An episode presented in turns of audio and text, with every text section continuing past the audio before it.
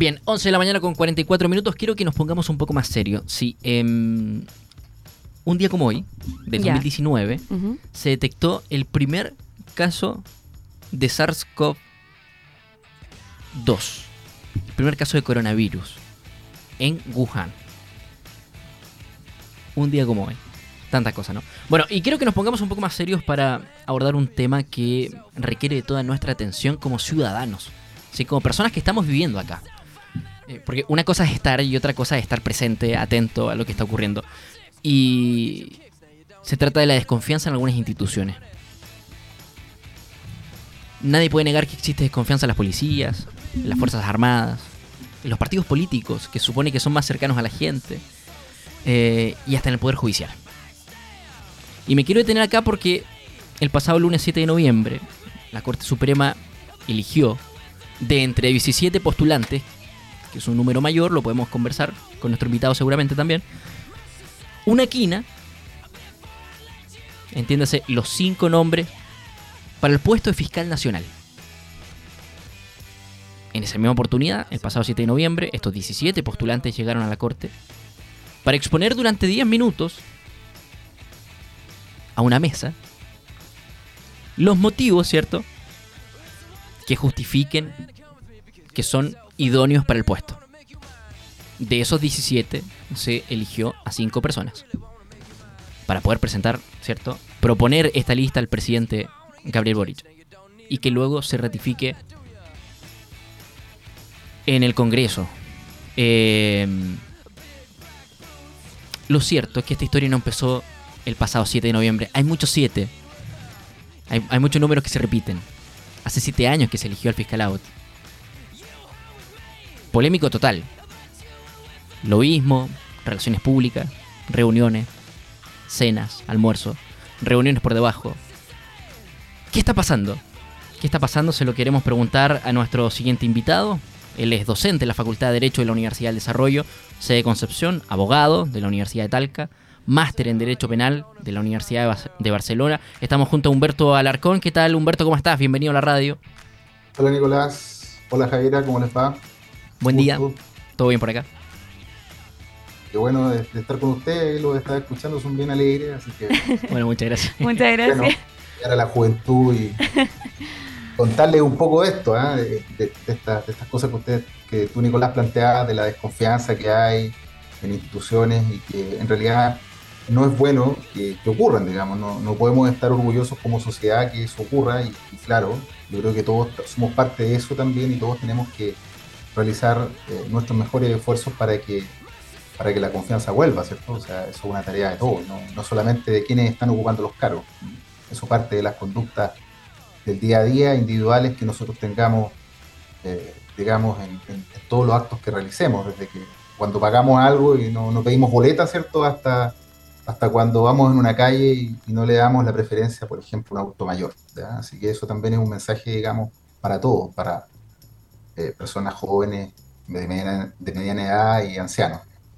Pero dicho eso, el tema que nos convoca yo creo que es sumamente relevante eh, porque estamos hablando de una, de una autoridad, digamos, muy importante en, nuestro país, ¿ya?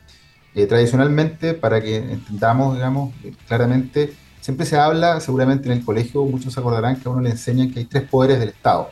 Eso es, viene de la Revolución Francesa, pero, pero hoy día más que tres poderes hay muchos más, digamos, ¿verdad? porque hay órganos autónomos. Y uno de esos es el Ministerio Público. El Ministerio Público en nuestro, en nuestro país es quien investiga los delitos y además quienes decide acusarnos por la comisión de un delito. Entonces, es muy importante para todos, para los ciudadanos, porque se ven expuestos al, al Estado que nos persiga, ¿cierto?, por la comisión de delitos, ¿ya?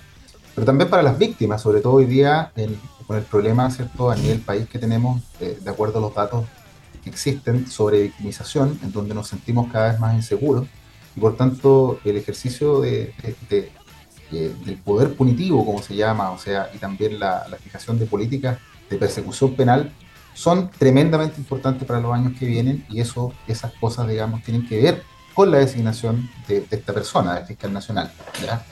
Así que yo creo que es un tema sumamente importante. Y Así en que este, estoy abierto a que me hagan las preguntas Sí. que ustedes quieran, digamos, eh, Sí. que las podamos comentar. En este sentido, Humberto, claro, eh, ha sido bastante polémico, se ha visto bastante también engorroso el sistema. eh, más bien estas ponencias, estas exposiciones, ¿cierto? De 10 minutos donde se exponen estos candidatos, eh, es a puerta cerrada, no es a la ciudadanía, no, es, no se ve transparencia. Eh, ¿En Mm, qué sí. sentido esta poca transparencia, digamos, puede ser un, un- un acto, entre comillas, ¿no? de combate a, esta desconfianza de, las propias instituciones?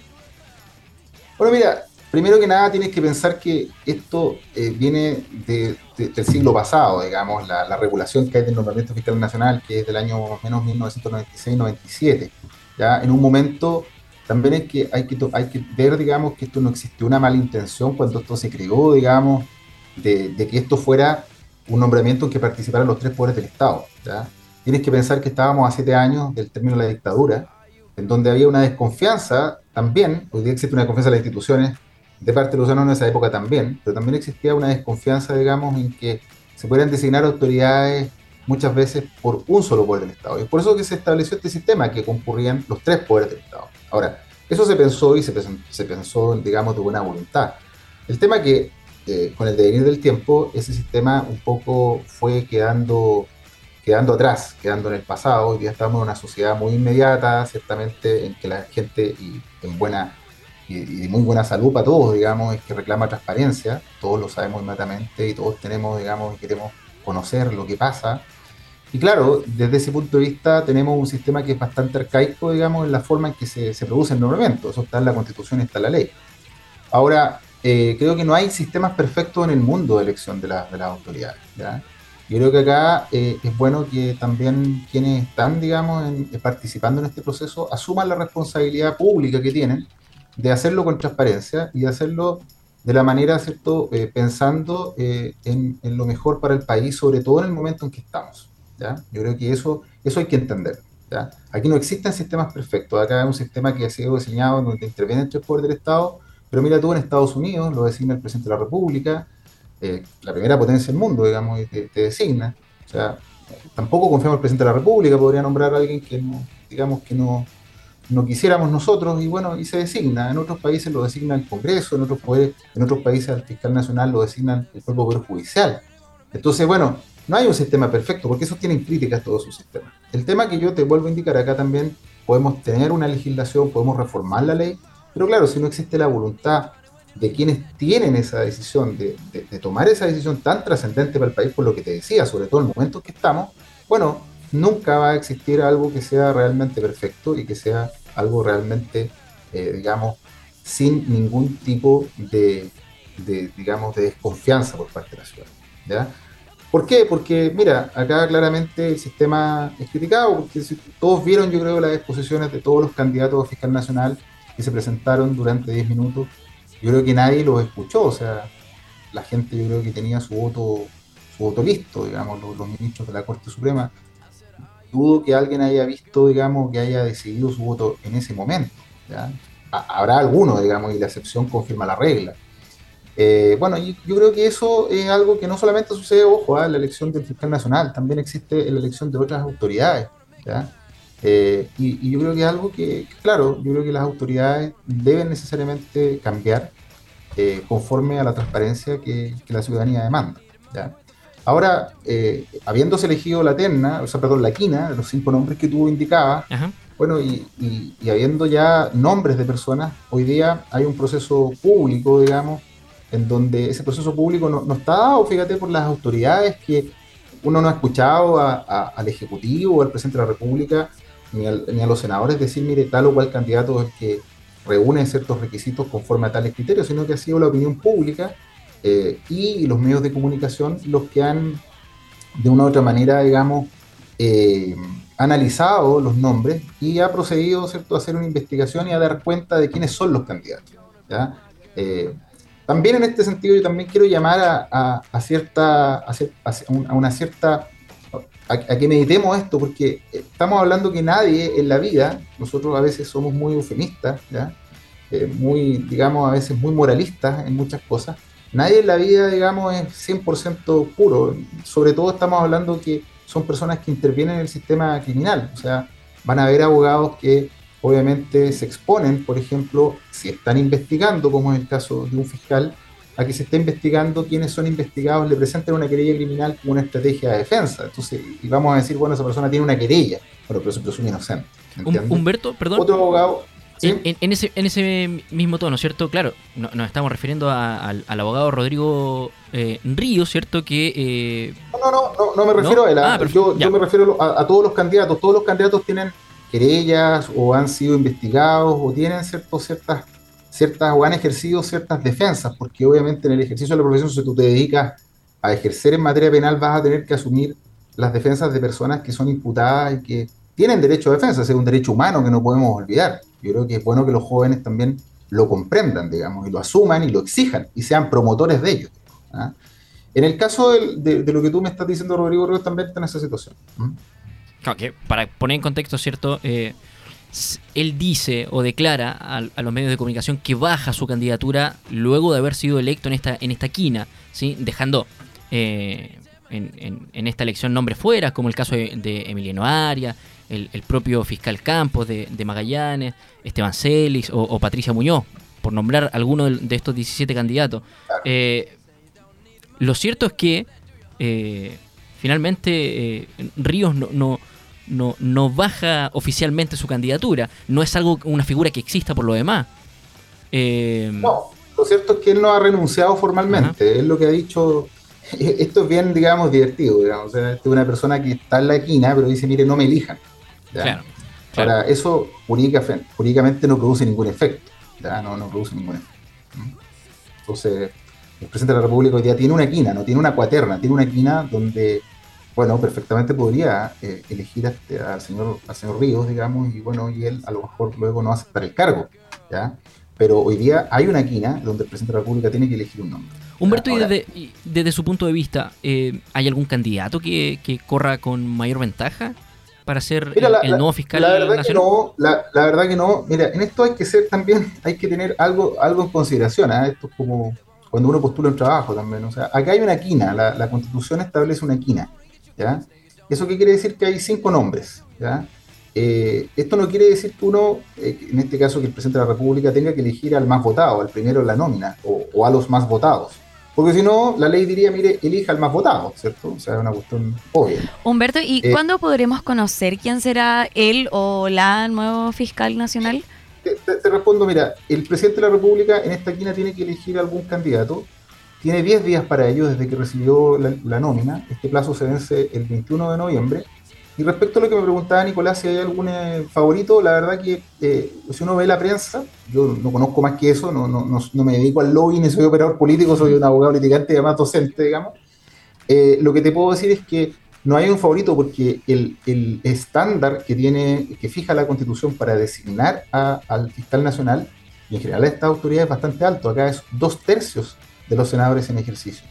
Por tanto, requiere una mayoría que va más allá de la voluntad que el gobierno tenga. O sea, el gobierno acá no solamente tiene que mirar a, los senadores de su eh, posición política, sino que yo creo que lo más importante es que tiene que consultar a los senadores de oposición o a senadores independientes cuál es la persona más o menos que ellos consideran eh, que es posible que pueda ser designado. Y esto pasa por un tema, digamos, que eh, también yo creo que fomenta mucho la desconfianza ciudadana, porque hay mucho lobby, ¿cierto? Hay mucha poca transparencia en esto, eh, en cuanto a las conversaciones que se dan, pero que tienen naturalmente que hacerse, porque si no el presidente de la República designaría un candidato y que no, no tendría ninguna opción de ser elegido. Y me imagino que el presidente de la República quiere elegir a alguien rápidamente para que sea electo porque hoy día tenemos una institución fundamental, digamos, en el combate a la delincuencia que está descabezada. O sea, yo, quiero que la ciudadanía entienda eso, digamos, los, los radioescuchas, que hoy día tú tienes una institución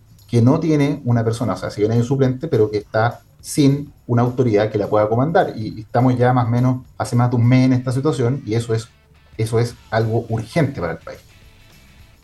Bien, lo, cierto también, eh, Humberto, es que el, propio presidente, ¿cierto? Hoy en, su gira por Tailandia, en el marco de la, de la PEC, eh, señaló que no hay un veto por parte del gobierno hacia ningún candidato para ser eh, electo como fiscal nacional. Lo que es un poco poner en términos futboleros como la pelota al piso, ¿no?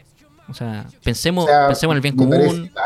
Me parece que la, opinión del presidente es, muy razonable, es muy atingente porque no puede haber un veto, o sea, sería, digamos, ir en contra de, la, propuesta que hace otro poder del Estado como la Corte Suprema y porque además todos los candidatos reúnen los requisitos que la ley establece. Entonces, no pueden decir, mire, que hay un veto a tal persona porque eso sería absolutamente ilegal.